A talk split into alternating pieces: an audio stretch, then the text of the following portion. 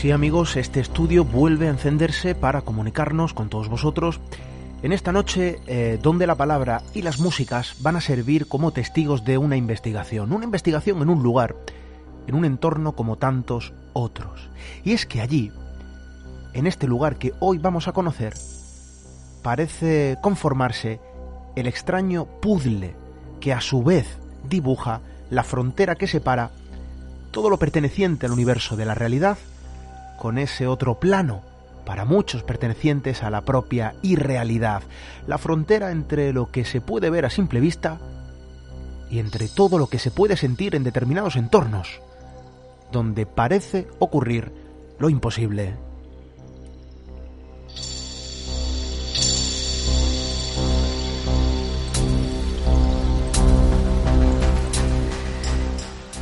Y sí, amigos, también lo imposible, en ocasiones, vienen de la mano de todas esas historias que nos hacéis llegar a través de todos vuestros mensajes.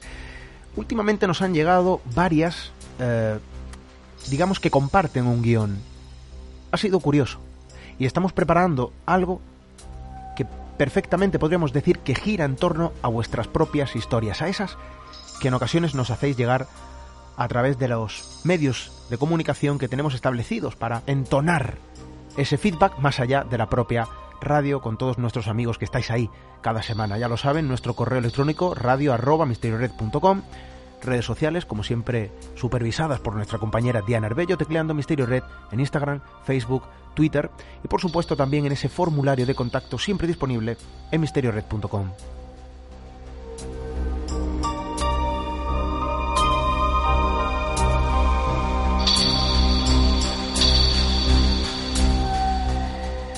Y ante todo tengo que pedir disculpas por esta voz de ultratumba.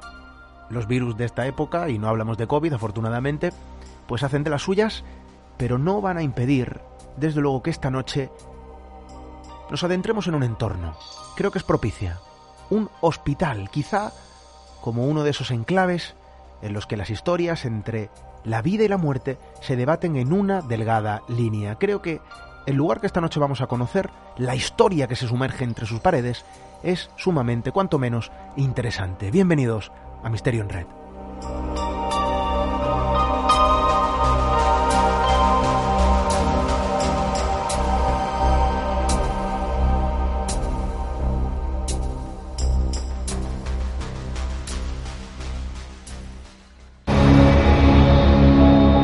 Atrévete a cruzar el umbral hacia lo desconocido Aventúrate a descubrir que el misterio reside más cerca de lo que imaginas. Traspasamos la línea de lo imposible. Misterio en red con Esteban Palomo.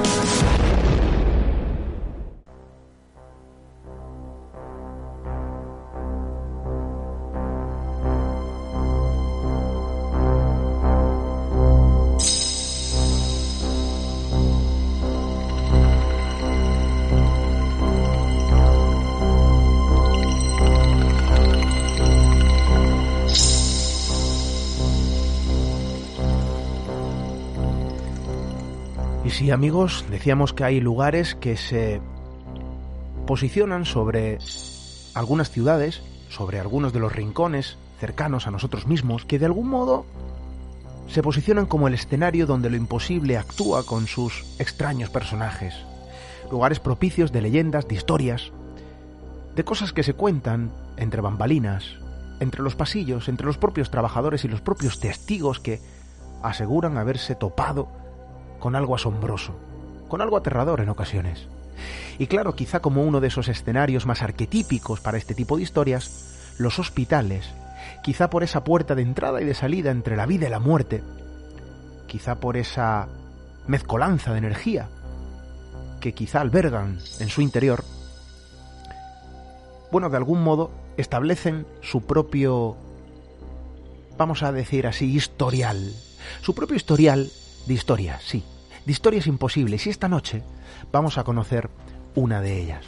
Ustedes saben bien que por fortuna tenemos buenos amigos, eh, de esos que persiguen con lupa a la antigua usanza, con aparatos, con personas que de algún modo tienen cierta sensibilidad, y desde luego también a través de las voces de los testigos, a los lugares para tratar de escudriñar las pistas para conformar una historia y desde luego también para trasladarla al público.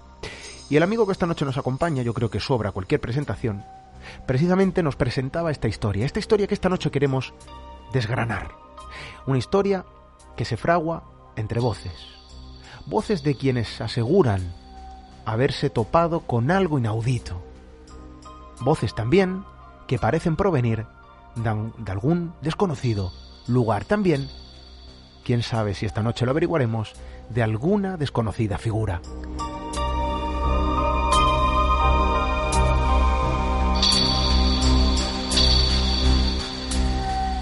Y vamos a dar paso a nuestro buen amigo Jorge Ríos. Compañero, buenas noches, bienvenido. Hola Esteban, muchas gracias. Eh, un hospital, quizá esto suena demasiado arquetípico, ¿no? En este tipo de historias, de este tipo de entornos, un lugar donde parece ocurrir algo, quizás son muchas las historias que se fraguan entre determinadas plantas de determinados hospitales, esta quizás sea una más, una más que queremos conocer, porque no estamos hablando de algo que ocurrió en otro tiempo, estamos hablando de algo contemporáneo, de algo de nuestro tiempo, algo que a día de hoy sigue siendo un secreto a voces entre los testigos y el propio personal del hospital, incluso también de los pacientes, que aseguran haber eh, sido testigos de algo que no debería de haber ocurrido. Jorge, eh, tenemos que hablar de que esto es un hospital que está activo, por lo cual eh, va a haber datos que no vamos a poder posicionar sobre la mesa del estudio, que no van a interferir en conocer esta historia. Pero estamos hablando de un lugar vivo, ¿no es así, Jorge? Así es, estamos hablando de un hospital como el de cualquier otra ciudad, un hospital que se encuentra en Cataluña y ya no podemos profundizar más de ahí porque nosotros empezamos a investigar, de hecho, los resultados que, perdón, que vamos a mostrar aquí son de la primera incursión nocturna a este centro sanitario y lo hacemos porque son los propios trabajadores, médicos, técnicos auxiliares que nos piden que vayamos a, grabar o intentar de alguna forma demostrar lo que ellos ya sabían que estaba ocurriendo, lo que ellos estaban viviendo desde hace mucho tiempo. Es decir, no hay un permiso oficial de la Generalitat o del estamento que diga, sí, permitimos a este grupo de investigación o a esta persona que experimente dentro del hospital. Y yo lo entiendo por la sencilla razón de que es un lugar público, un lugar en el que eh, transitan eh, cientos de personas cada día, algunas pueden ser más aprensivas que otras y quizás sí saben que en este lugar están ocurriendo ciertas cosas, si saben eh, o son conscientes de estas grabaciones en este lugar, pues puedan tener cierto recelo, ¿no? Entonces, de alguna manera lo entiendo. Pero sí, es un hospital al uso, como ya digo, como el de cualquier ciudad. Y nos encontramos con las historias que como en cualquier ciudad también no se posicionan en determinados entornos, en este sentido eh, el escenario, un hospital, ¿no? Quizá por la carga energética que albergan, porque es comprensible. Yo lo decía hace unos segundos, Jorge, eh, la entrada y la salida son la puerta, digamos, entre la vida la muerte, la propia frontera. Este tipo de lugares, ¿no? Eh, quedan marcados de algún modo, ¿por qué no? por el sufrimiento, también por la propia alegría, em, puede ser o no derivado de este tipo de situaciones energéticas para quien quiera creer en ellas, pues no lo sabemos. Es una entidad lo que está propiciando todo lo que vamos a conocer esta noche, que no es poco, pues tampoco lo sabemos. Lo que sí sabemos es que hay testigos, quizá a lo mejor transformando la historia en la propia leyenda del entorno, que hablan de una figura, que hablan de sucesos, que hablan de cosas que ocurren, de cosas que se escuchan sin que nada o nadie eh, sean los causantes aparentes de esos sonidos extraños o de esas voces en ocasiones. Esta noche, ojo, tenemos material que como siempre nuestro compañero Jorge ha puesto a nuestra disposición para compartirlo con todos vosotros. Em, ¿Cuál es la historia? ¿Qué es lo que sucede? Y desde luego también, ¿no? antes de adentrarnos en todos los sucesos, ¿Hay algo de especial en este hospital? ¿Hay algo que de algún modo lo diferencie del resto? Hablabas de un hospital al uso, un hospital cualquiera. Quizá la historia entonces queda marcada más al propio edificio que a una historia más antigua, ¿no? Eh, ¿Qué sabemos de esto? Bueno, lo que sabemos es un hospital que se construyó eh, en los años 60, es decir, es antiguo, lo que pasa es que su pátina es moderna porque ha sufrido las remodelaciones pertinentes, con lo cual ya tenemos una larga trayectoria de, personas que han pasado, de, historias que se han forjado dentro, eh, tristeza, alegría, muerte. incluso que quizás es lo que más nos llama de estos, de estos lugares. Y aquí hay diversas historias porque cuando llegan a nosotros en un primer momento, eh, empiezan a través de algunas personas que conocemos del servicio de, de, la limpieza de esta ciudad, que nos dicen que bueno que cuando están trabajando allí por la noche sobre todo escuchan alguna voz, algún susurro, les mueven algún tipo de objeto, que creen ver alguna sombra y curiosamente claro la zona en la que ellas están trabajando y esa a la que nosotros hemos tenido acceso era la antigua morgue. La morgue ya fue trasladada a un lugar más grande porque evidentemente a medida que la población, la ciudad crece, pues este lugar necesita una ampliación y fue trasladada, ¿no? Pero eh, casi toda la fenomenología se está dando en donde se encontraba esta antigua morgue. Actualmente, pues hay una sala de rayos, eh, está el escáner, eh, está el, bueno, diversos aparatos. Y, y esa fue la, la, primera información que nosotros recibimos. Recibimos por parte de este personal de, limpieza, pero siempre de un modo anecdótico, es decir, no les daba miedo trabajar allí. Ya con el tiempo se habían acostumbrado a sentir cosas extrañas y ellos también, o ellas también lo, lo, lo asociaban a que antiguamente había estado la morgue ahí, aunque bueno, eh, siempre hay otro trasfondo de, del por qué algo deambula o deja de deambular. Pero lo curioso es que cuando vamos la primera noche a, a este hospital y ya pues eh, nos hablamos con un médico, hablamos con una enfermera, con un técnico, ya no solamente nos cuentan qué está ocurriendo en la antigua morgue, sino en todo lo que es la planta de consultas, porque el único lugar donde no tuvimos acceso es a la morgue actual, porque evidentemente el hospital está abierto, la zona de urgencia sigue funcionando, y el otro lugar donde no pudimos acceder son las, eh, son las habitaciones de los pacientes. Eso es algo totalmente comprensible. Entonces, eh, accedemos a esa parte de la antigua morgue, nos relatan esto, que han visto por aquí una coseta, pero dicen, ojo, que quizá lo más grave, lo, lo, más importante ocurre en la zona de, de, consultas. Es bueno, la zona de consultas tampoco es un lugar donde, digamos, ocurra nada eh, importante, no es un quirófano, no es, como ya hemos dicho, la propia morgue, ¿no? ¿Y qué sucede en esta zona de consultas? Pues que no es la primera persona que va para allá, eh, algún camillero en, horario nocturno porque tiene que recoger alguna cosa y ve a un niño.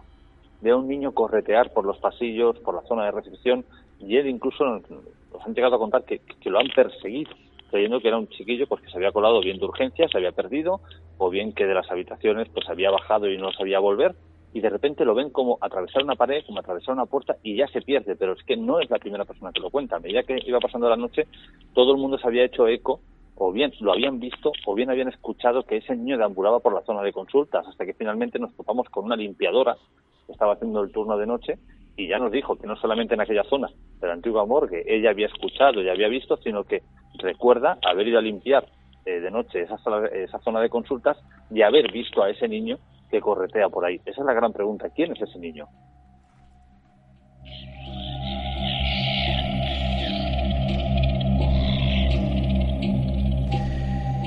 Y de nuevo la figura arquetípica en un escenario arquetípico, la figura de un niño en un hospital, quizá la típica historia, ¿verdad?, de terror. Una noche propicia para contar este tipo de historias. No queremos, desde luego, infundir miedos. Para infundir miedos solo hay que encender el televisor y poner las noticias.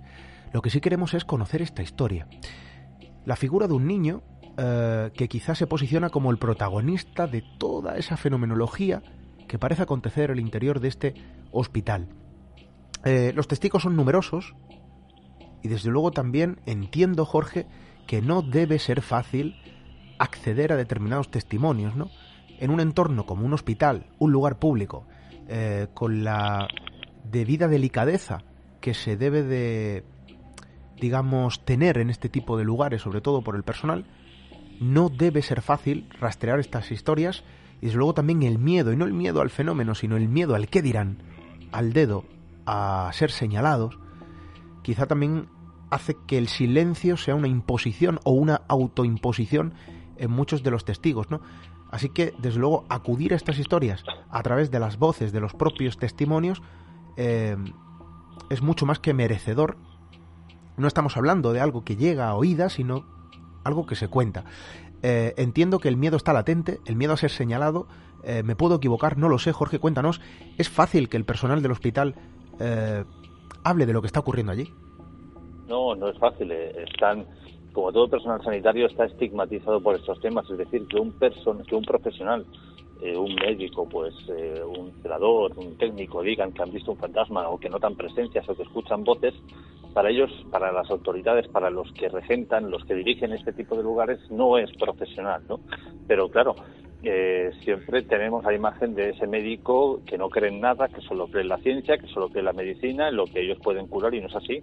Eh, yo he hablado con muchísimos de ellos, ya no solo por este caso, sino por otros tantos fuera de los de los hospitales y te cuentan algunas anécdotas aterradoras y como ellos creen fervientemente en que hay una vida más allá de la vida que ellos no pueden controlar, ¿no? Pero claro, de cara al público eh, tienen que vender la imagen de eso, de ese profesional serio, eh, de alguna forma que no cree en nada y tan solo cree en la, en la ciencia.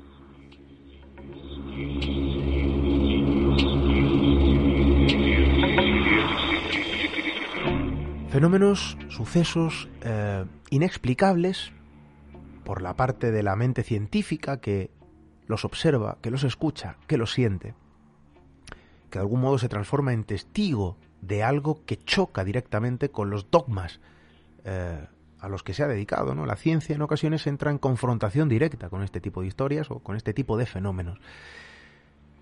Em, Jorge, vamos a repasar ese largo historial, porque los testimonios son numerosos, las historias son numerosas, el guion siempre el mismo, em, parece que es un calco de otro tipo de historias, ¿verdad? Porque al final nos encontramos con que estas historias siguen una suerte de patrón algo alguien que parece querer manifestarse desde el otro lado, dirán muchos, o energías residuales que de algún modo se impregnan en este entorno. Sea como fuere, aquí estamos hablando de esa misma partitura, de esa misma canción que lleva repitiéndose durante tantos y tantos años de investigación alrededor de esta fenomenología. Un mismo guion en diferentes lugares y en diferentes voces.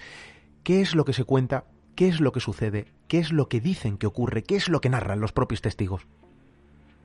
Bien, como decía, en aquella zona donde se encontraba la antigua morgue, actualmente está la sala de rayos, está la, resonancia, el TAC. Entonces lo que te cuentan es que alguna vez les hacen saltar los sensores de temperatura, les apagan las luces, escuchan alguna puerta que tan solo pueden abrir ellos con, eh, con, una tarjeta magnética, la escuchan abrirse, eh, cerrarse, sin que ellos hayan vuelto a poner la, la tarjeta, ven pasar alguna sombra, notan alguna voz extraña. Eso por parte del personal sanitario, del personal de limpieza ya es un poquito más extenso, ya que ellos de alguna forma son los que deambulan diariamente esas salas cuando, cuando las apagan, para, porque les dan consultas y demás.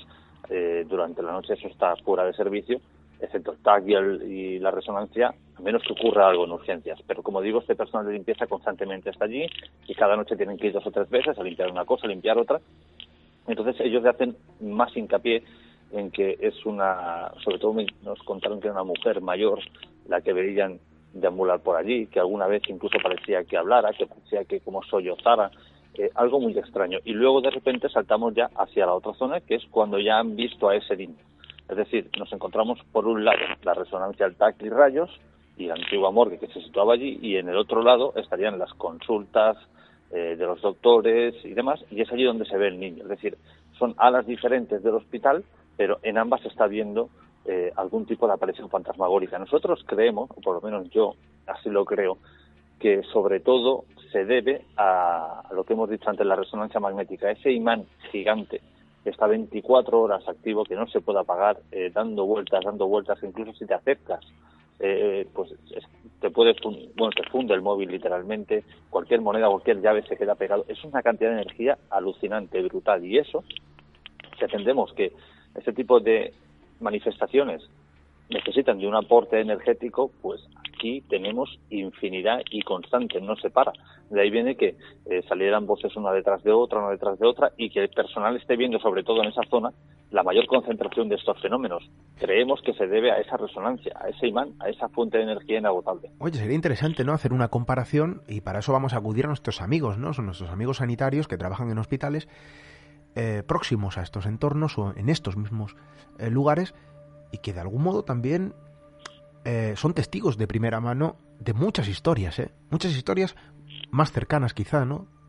de la que estamos tratando esta noche, también de la misma tipología en ocasiones. Yo conozco algunos sanitarios y muchos de ellos me han narrado episodios verdaderamente alucinantes, Jorge, que van en van en torno ¿no? a un mismo patrón o a un mismo guion.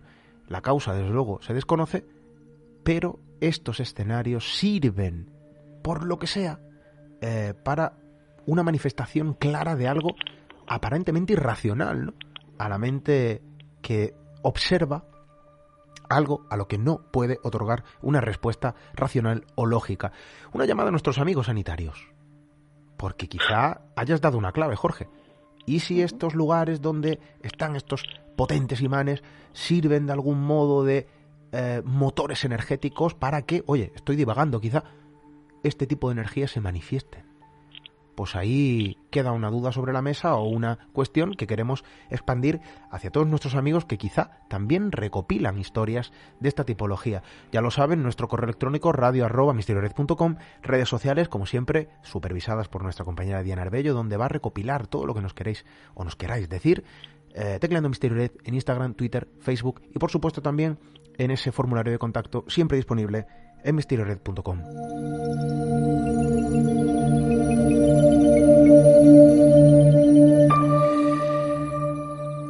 Jorge, hablabas de la figura de una mujer, la figura de un niño, ambas son completamente opuestas o diferentes o distintas. Quizá la que genera ese impacto, ¿verdad?, en estas eh, narrativas o en estas historias, eh, desde luego, son las que circundan la figura, la eterna figura del niño fantasma. Aquí tenemos una historia, ¿no?, que sondea este mismo personaje eh, o esta misma figura. Ese impacto que genera estas historias, oye, quizá a lo mejor causada por esa muerte de tiempo, no lo sabemos, pero eh, el niño, en la fenomenología extraña o eh, inexplicable, y desde luego el hospital o un hospital como escenario, fraguan una historia digna de cualquier novela de Stephen King. Y aquí nos alejamos de la ficción, aquí está ocurriendo algo, aquí está sucediendo algo, y desde luego vosotros que acudís, ¿no? Como siempre, eh, no va solo, Jorge, lleváis equipo, eh, equipo humano y equipo tecnológico. Y yo tengo que preguntar, ¿no? ¿Quiénes sois los que os desplazáis y qué equipos eh, lleváis? Y desde luego también, ¿cuáles son los trámites? Porque me decías, no ha sido una investigación al uso.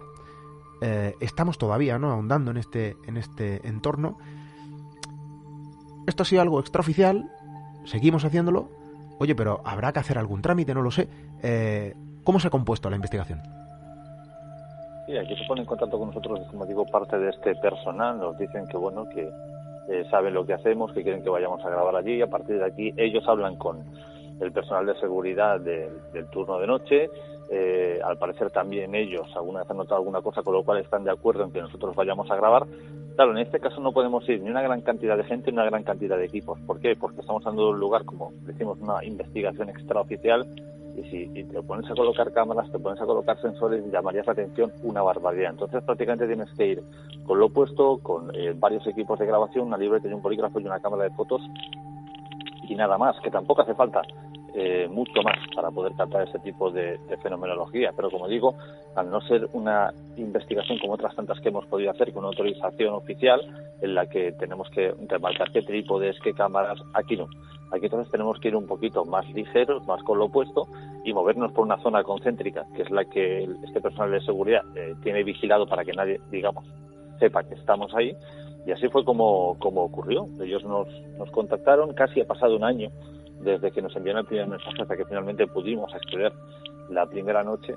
Y ahora estamos pendientes de que nos confirmen la segunda la segunda visita. Pero como digo en este caso ha sido el propio personal quien interesado en saber si podía salir algo o no podía salir algo si todo eso que habían notado si todo eso que habían visto podía ser real quien eh, se ponen entre ellos de acuerdo para que nosotros podamos acceder y de alguna forma cubrirse entre ellos y cubrirnos también a nosotros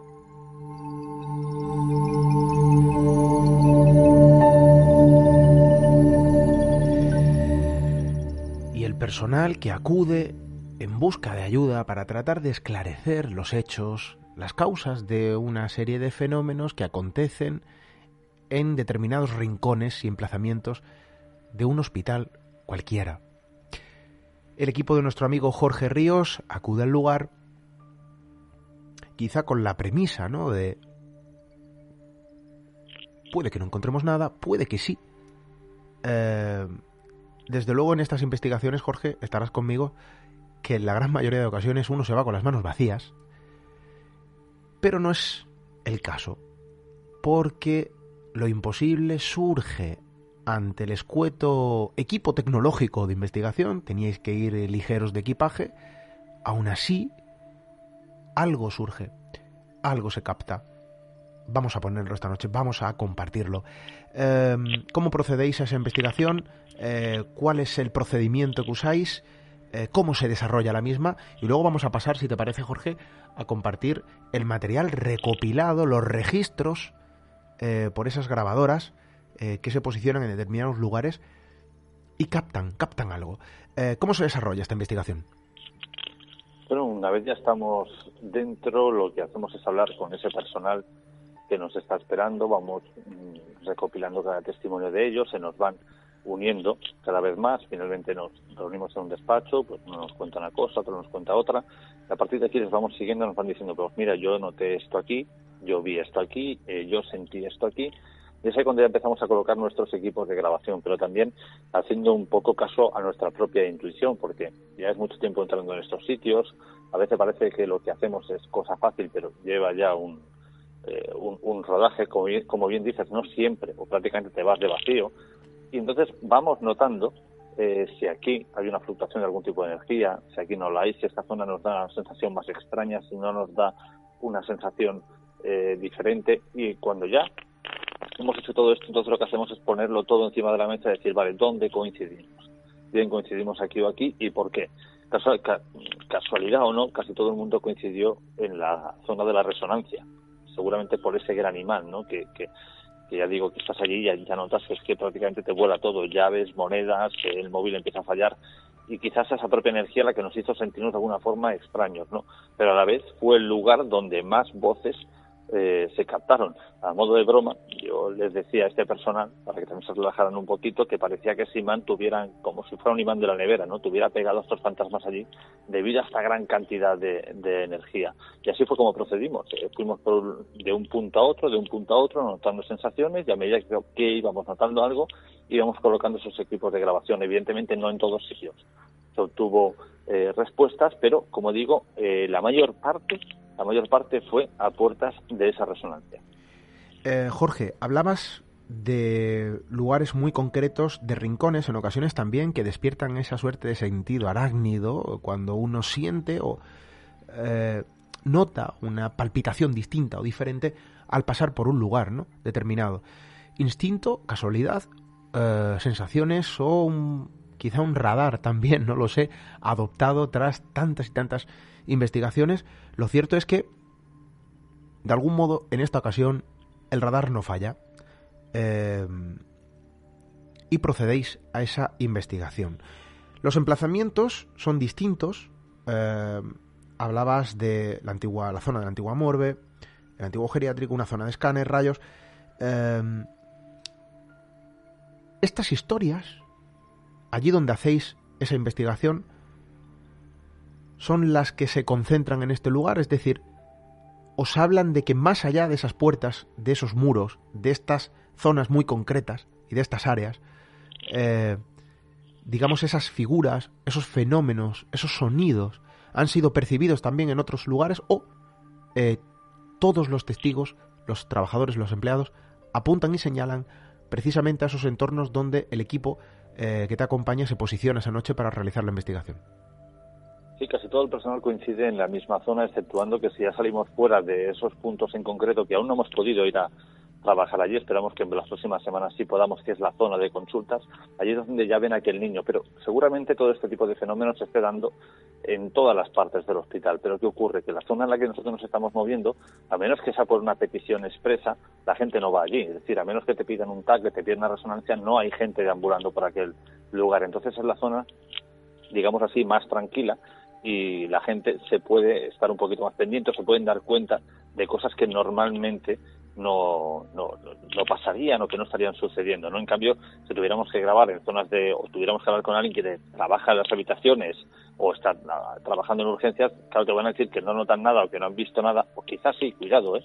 Pero ya sería más difícil, ¿por qué? Porque si no se le entra un paciente, sale una ambulancia, viene el médico, pide esto, el de la habitación toca el timbre, el otro lleva la comida, es decir, que también coincide que los fenómenos se están dando en la zona más tranquila del hospital, pero teniendo la lógica es porque allí no hay tanto trasiego de gente. Eh, Jorge, cuando acudís allí, claro, hay dos formas ¿no? de impregnarse cuando uno eh, persigue documentar una historia concreta. En este sentido, cuando vais al lugar, lo hacéis acompañados ya de un buen número de historias o de testimonios. In situ, los propios trabajadores que os acompañan os cuentan sus propias experiencias en ese lugar. Hay una suerte de contagio en muchas ocasiones, aunque queramos evitarlo. Y eso hace que podamos obtener diferentes o sentir diferentes eh, sensaciones en ese eh, rincón concreto en el que nos podamos encontrar en ese momento determinado, ¿no? Cuando uno acude a una llamada para rastrear una serie de sucesos que están ocurriendo eh, de forma inexplicable en un lugar cualquiera. Y lejos de esa impregnación que se puede dar, ¿no? Eh, por las historias, por los testimonios, esa suerte de contagio que en muchas ocasiones, aunque no queramos, se produce, es prácticamente obligado, eh, de obligada, ¿no? cuestión eso de preguntar cuáles son vuestras sensaciones en ese momento qué es lo que percibe el equipo, qué es lo que percibís en ese lugar. Sabemos que un hospital pues no tampoco es un lugar muy muy positivo, ¿no? En el sentido de que a mí personalmente, yo no sé si habrá alguien que le guste los hospitales, eh, a mí personalmente no son lugares, ¿no? agradables, eh, pero lejos de eso eh, hay sensaciones extrañas, percibís algo anómalo, diferente o distinto, ¿no? A otras áreas, a otros edificios, a otros lugares donde no existen este tipo de relatos, o estáis realmente en un lugar donde no presentís nada y, que quizás si no os hubiesen contado ¿no? algún tipo de historia de este tipo, pues prácticamente pasaría inadvertido. Bueno, sí que hubo lugares en los que eh, detectamos algún tipo de, de sensación extraña. Y quizá es el uno, ya como decíamos ante la resonancia, pero nosotros la achacamos a esa gran cantidad de energía por ese eh, mega imán. Pero el otro lugar es el pasillo central que divide varios, eh, varios de estos lugares, tanto el TAC como eh, el rayos, como la resonancia, como las consultas.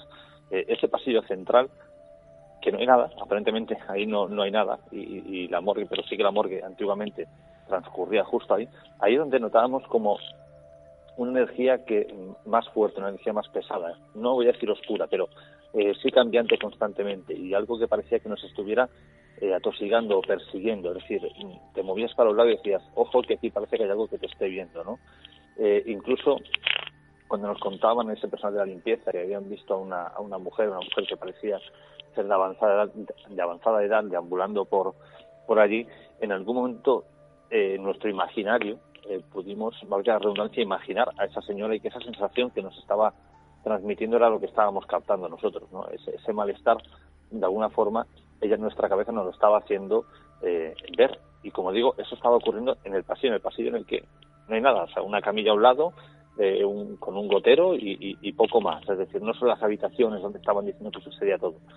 Para nosotros, el lugar donde más tránsito había de ese cambio de energía era en el pasillo central.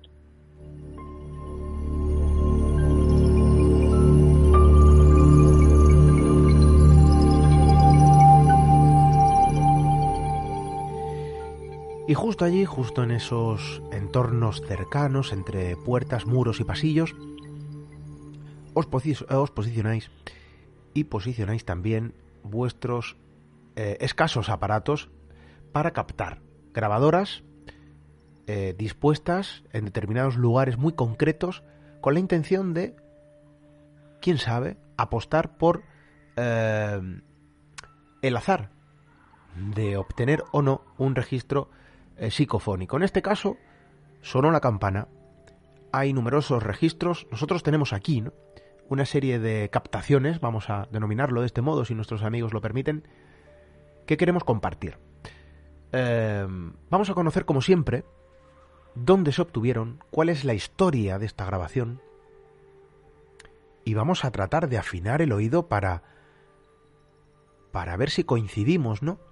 Con lo que nuestros amigos, con lo que Jorge Río nos ha transmitido eh, nombrando cada psicofonía con algo que el propio equipo interpretó ¿no? en el momento que obtuvieron, eh, obtuvieron esos registros. Vamos a pasar a la primera, si te parece, Jorge. vosotros interpretabais que lo que aquí suena es un E ahí. vamos a escuchar esta grabación.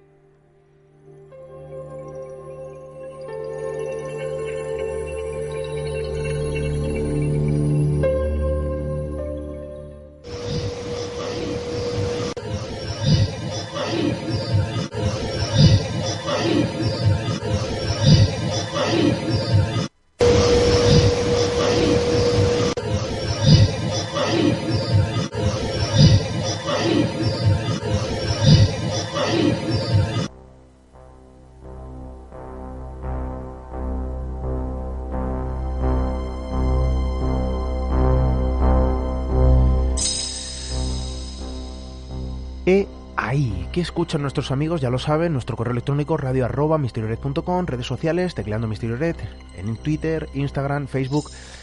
Si queréis compartir, ¿no? Vuestra opinión. E ahí. Eh, Jorge, ¿dónde se obtiene esta grabación? Esta se obtuvo en la sala, digamos, para que todo el mundo visualice cómo son los hospitales, pues cuando hablamos de estas resonancias, estas habitaciones inmensas con ese imán, pues hay otra sala más adelante aún si cabe, pues con eh, muchísimos monitores, con un cristal para visualizar al paciente. Estábamos en esa otra sala y teníamos delante eh, la resonancia y de repente nos aparece esta voz que dice algo así como E ahí.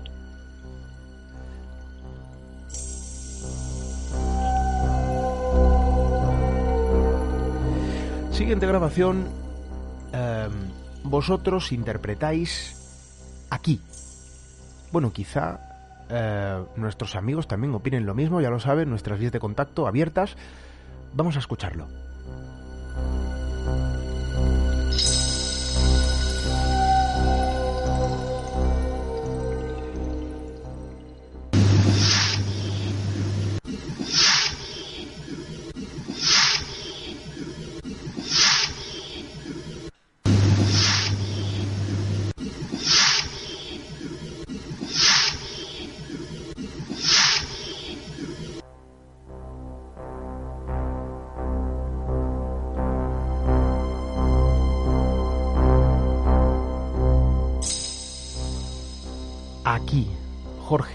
¿Dónde se capta este registro?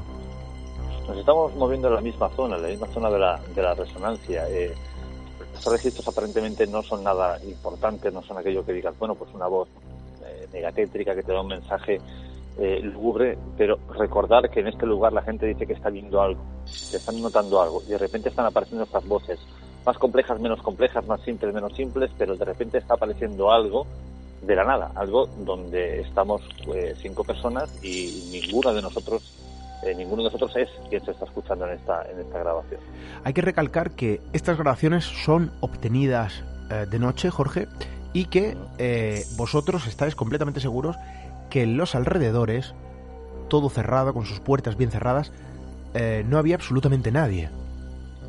Sí, así es, porque de hecho para poder acceder, antes os contaba que una de estas historias eh, relataba que una de esas puertas magnéticas que se tiene que abrir con llave, de vez en cuando se abría sola, se cerraba sola, pues eh, para poder acceder a esta zona necesitas esa llave. Es decir, si alguien hubiera entrado, esa puerta habría hecho un pitido y luego automáticamente habríamos escuchado el clac clac de la puerta. Y en toda la noche, no, excepto cuando entró una de, las, de esas chicas de la limpieza que pudimos entrevistarlas al principio de la experimentación, a partir de aquí ya no entró nadie más. Vamos a escuchar el siguiente registro. Eh, este es más común, con un diálogo un poquito más urbano, vamos a llamar así. Van a entender por qué. Vosotros interpretáis que aquí lo que viene a decir es cuando palmes. Vamos a escucharlo.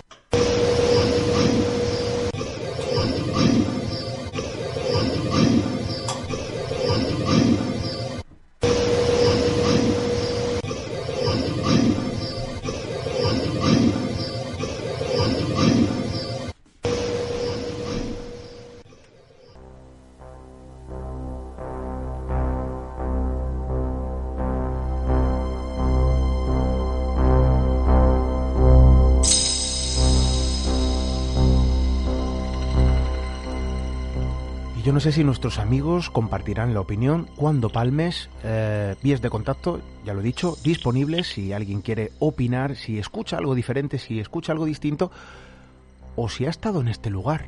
Quién sabe si nos llega algo, ¿no? Cuando palmes un registro que se capta esa misma noche en la investigación. Eh, ¿Estamos hablando del mismo lugar, Jorge? Sí, eh, cuando palmes, cuando faltes, esto va, depende de qué, qué persona sea quien lo, quien lo escuche pero si esto fuera así, lo que realmente está diciendo, que siempre se puede someter a otra interpretación, porque cada uno tiene un oído distinto, pero eh, pongámonos en que realmente dice cuando palmes, recordar que antiguamente allí se encontraba la morgue. La antigua morgue, lugar de la antigua morgue, un diálogo o una frase escueta, corta, quizá relacionada con eh, la antigua función de ese entorno, vamos a pasar a otra a otro registro, a otra grabación. En este caso vosotros interpretáis que lo que viene a decir es mentira. Vamos a escucharlo.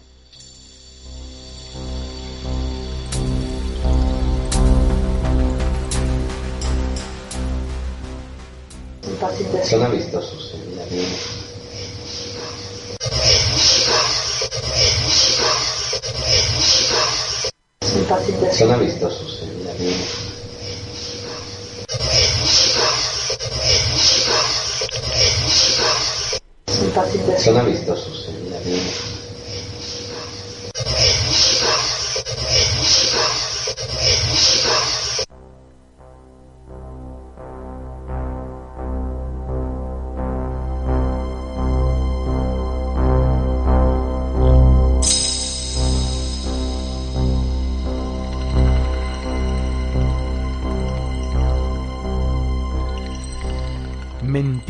Jorge, ¿esto dónde se capta? Nos encontramos en esa misma sala, yo digo que esa noche, exceptuando una de las últimas, casi todo salió en el, mismo lugar. Y aquí fui yo cuando le pedí a uno de nuestros compañeros, le dije, oye, entablar una conversación, hablar como si eh, realmente creyerais que hay alguien aquí, como si os estuvierais viendo, y es cuando hace mención algo así como, bueno, pues eh, no parecen tan malos, son un poco tranquilos, y de repente sale esta voz susurrante y con tonalidad femenina que le dice mentira,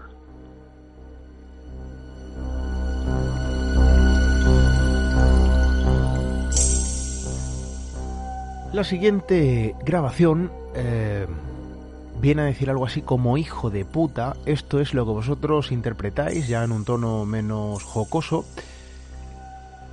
Vamos a escucharlo, a ver si nuestros amigos también no entienden exactamente lo mismo. Hijo de puta. Vamos a escucharlo.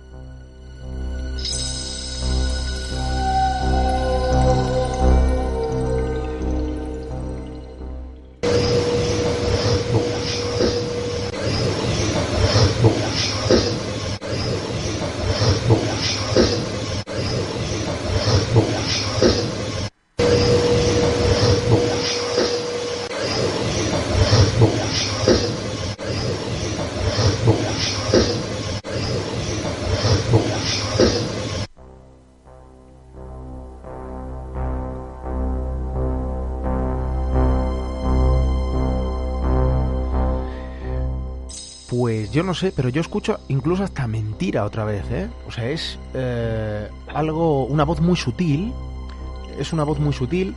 Entiendo que está grabado en el mismo entorno. ¿Quién capta esta grabación, Jorge? Esta la capto yo, esa es muy difícil. Aquí incluso hasta yo dudo de, ese mensaje. Sabemos que salen varias voces que parece que hablan, pero sí que es cierto que hay una que eh, resalta más, que es como más rápida, que es algo así como eh, puta o uta, entonces intentamos interpretar el resto, ¿no? Pero como digo, esto es bastante más complicado. Lo que está claro es que hay algo allí, eh, y no es una, sino son varias que están hablando muy rápido, pero, de repente resalta esta que al parecer dice algo, algo parecido. Pero bueno, aquí sé que cada uno podríamos escuchar algo muy, muy distinto. Lo que está claro es que había alguien ahí. Varias voces, vamos a volver a escucharlo porque quizás un detalle. Eh, personalmente tenía esa percepción cuando lo ha escuchado Jorge eh, que no es una sola voz la que aparece en este registro, sino que eh, fluctúa con otra voz o con otro tono. Vamos a escucharlo a ver lo que, a ver lo que opinan nuestros, nuestros amigos.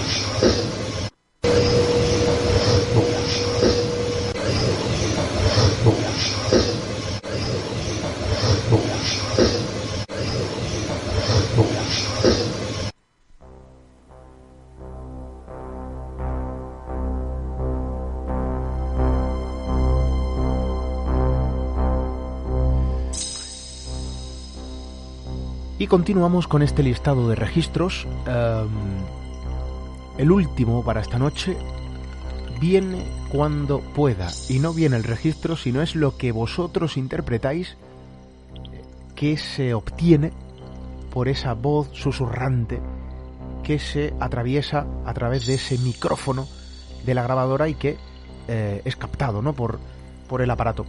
Em, viene cuando pueda. Vamos a escucharlo, atentos.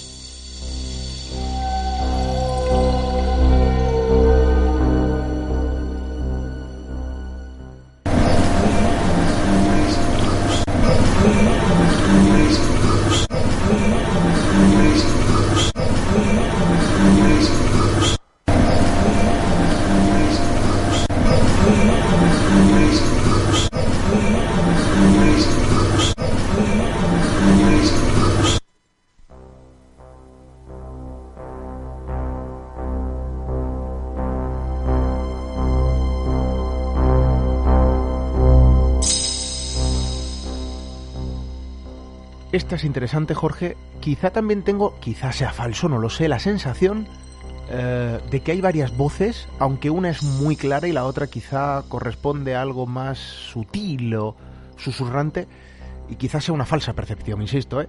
eh esto se obtiene en el mismo lugar, cambiáis de entorno, ¿quién la obtiene? Esta la obtengo yo y esta no, no se obtiene en el mismo lugar, de hecho esta es la única que aquella noche salió fuera de aquel entorno de la resonancia y de radio y esta se obtiene en, en el pasillo. Acordaros que antes os decía que las personas, eh, personas de limpieza decían que creían ver una mujer. La sensación que tuvimos nosotros de que algo nos estaba vigilando, incluso que podíamos imaginar a esa mujer mayor deambulando por ahí, fue justo en ese lugar. Colocamos esa grabadora con un trípode, eh, la dejamos escasos minutos sola y al volver pues nos topamos con esta voz que tiene como una tonalidad femenina que dice viene cuando puedas. La historia, eh, que va fluctuando también, lo hemos dicho al principio, entre dos figuras errantes, la figura de una mujer, la estampa de un niño, quizás se contravienen en estas psicofonías, no lo sé. Desde luego, las eh, voces o los susurros que aquí se recogen aparentemente, eh, sí que es cierto que tienen tonalidad femenina, Jorge.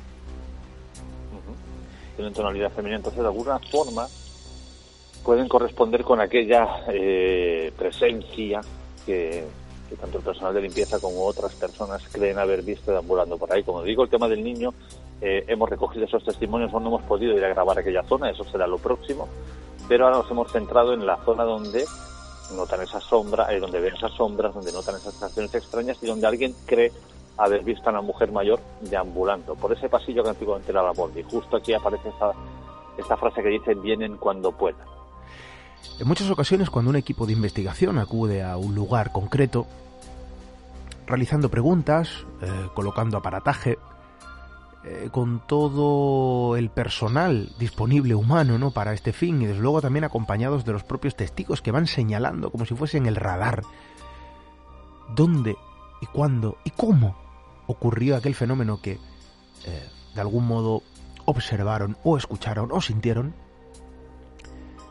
Claro, esta fuerza, eh, esta suerte de actuación teatral en este tipo de trabajos, que de teatro desde luego tiene poco, en muchas ocasiones hay quienes dicen, esto sirve para activar el fenómeno.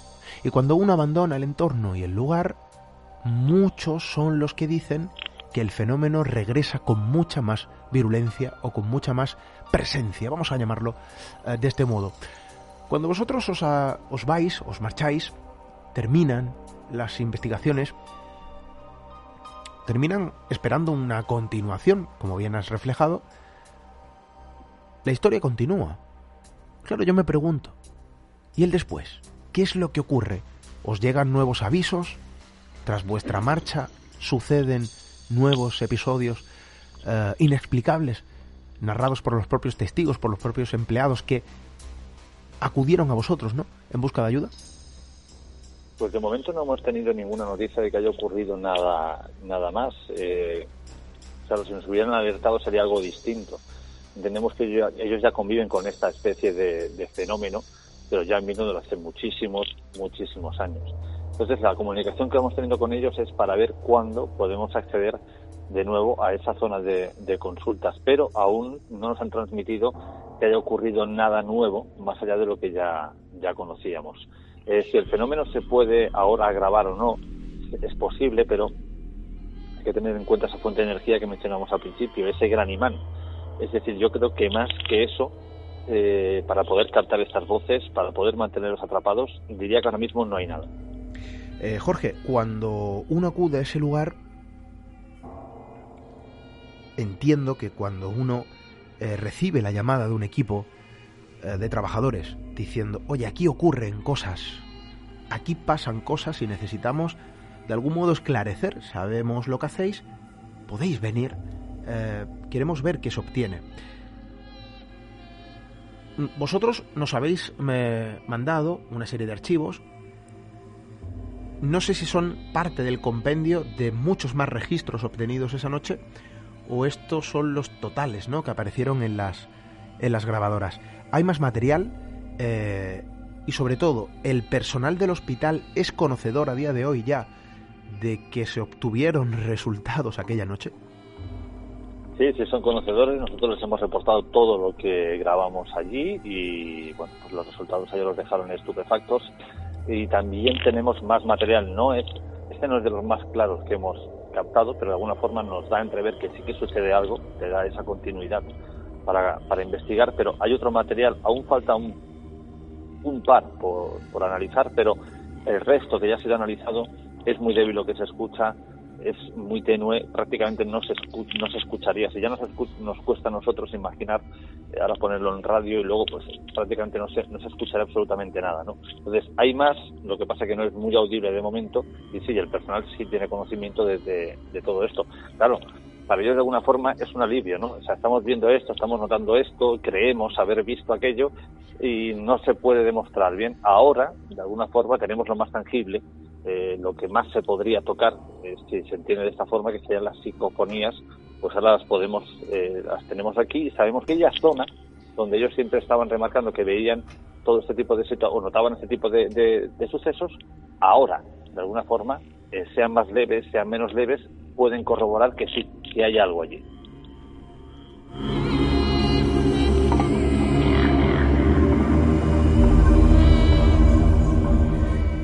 pues estaremos muy pendientes de esa continuidad en esta historia, de esa continuidad en la investigación. Eh, creo que es interesante, ¿no? Saber también qué es lo que opinan nuestros amigos, las historias de hospital, las historias de hospitales, que desde luego siguen un mismo patrón aparente. La visita de una figura en una habitación cualquiera donde un paciente recibe sus cuidados, la sombra que atraviesa los pasillos en mitad de la noche, los susurros y voces en esos lugares donde el público no accede de forma frecuente y desde luego también el silencio, el silencio impuesto en la plantilla de un hospital, quizá por el propio miedo, no al fenómeno, sino al que dirán, al dedo, a ser tildados de distintos y diferentes. Y desde luego para mí eh, no me queda que dar el agradecimiento a los que hablan, a los valientes, a los que cuentan, a los que tratan de promover la obtención de respuestas de algo aparentemente inexplicables. Y desde luego también que se pongan en contacto con nuestro buen amigo Jorge Ríos eh, es todo algo, ¿no? Un, hecho digno de agradecer porque de alguna manera también es posible contarlo y que nuestros amigos, todos vosotros que nos acompañáis cada semana, pues recibáis esas historias, ¿no? Jorge, estaremos muy pendientes de esa continuidad, de cómo acabará esta investigación Sabemos que hay una serie de fenómenos que acontecen en un hospital eh, por eh, cierta cautela, no podemos dar el nombre donde esto está sucediendo, pero al final, fíjate, en una investigación muy escueta, con un número reducido de personas, con un equipo tecnológico muy limitado, se obtienen respuestas. Y a veces uno acude, cargado de mochilas, ¿verdad, Jorge? Y cargado de personas a un lugar pensando que van a encontrar de todo. Y es lo que ocurre en la gran mayoría de casos. Uno se va con las manos vacías. Y qué bueno, qué bueno es acudir a una llamada donde alertan, oye, aquí está pasando algo. Y en una sola noche, y con los medios más escasos, se obtienen resultados. Resultados que para muchos serán válidos o no, pero que desde luego son piezas del puzzle, un puzzle del cual también faltan muchas piezas, pero que se va fraguando y se va conformando poco a poco. Oye, esto es interesante, Jorge, estaremos muy pendientes. A mí no me queda otra que agradecerte que estés con nosotros una noche más, que hayas compartido esta historia y este material, y desde luego eh, estamos deseando eh, que vuelvas a pasar por estos micrófonos para seguir contando historias. Gracias a ti, Esteban, y a tu equipo. Y por supuesto, a medida que vayamos teniendo más resultados o que podamos adentrarnos en, otro, en esa otra zona donde se aparece la figura fantasmal de este niño, pues os iremos informando de ellos. Y si hay resultados, os los haremos saber tanto vosotros como a la audiencia de Misterio en Red. Un fuerte abrazo, Jorge. Un abrazo.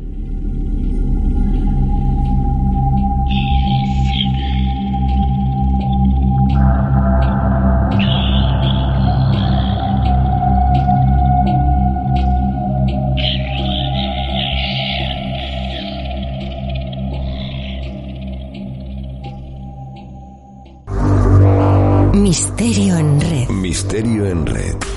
Con Esteban. Misterio en red. Misterio en red. Con Esteban Palomo.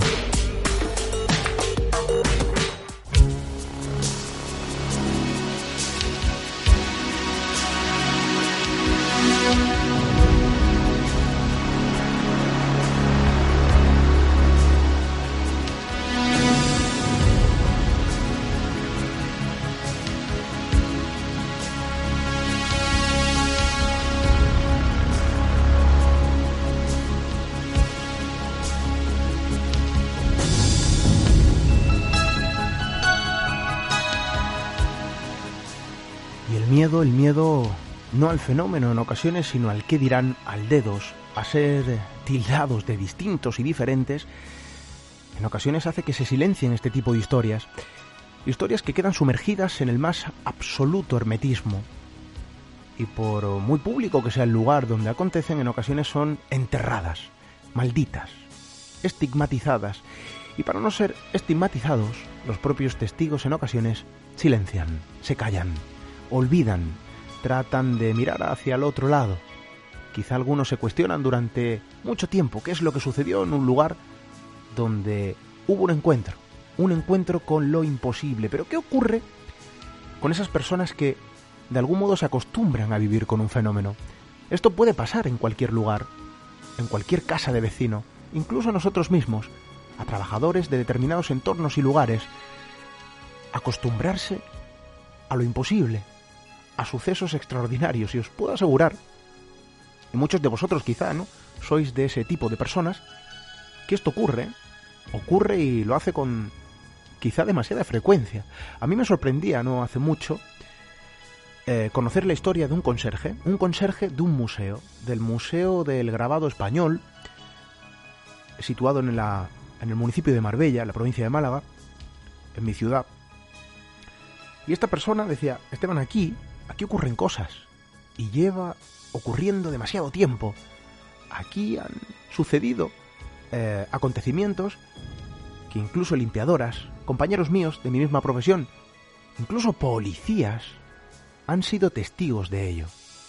Yo no tengo miedo, pero hubo cuatro policías locales, cuatro policías municipales, que no se atrevieron a pasar la noche aquí cuando debían custodiar las puertas y desde luego el lugar eh, lo podían hacer desde el interior. En una noche de invierno prefirieron hacerlo fuera. Algo sucedió, algo les espantó, algo les invitó a salir.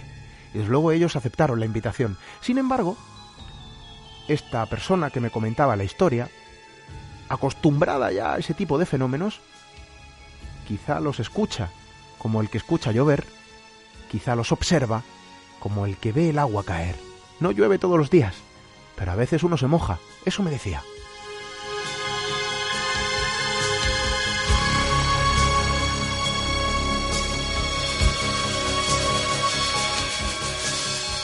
Acostumbrarse a lo imposible, acostumbrarse a este tipo de fenomenología y quizá eso ayuda también al hermetismo, a que se guarde el silencio, a que uno prefiera callarse, porque al final eso que está ahí aparentemente no le hace daño y el dedo el ser tildado de distinto y diferente, quizá eso fustigue más que el hecho de hablar o contar una historia determinada.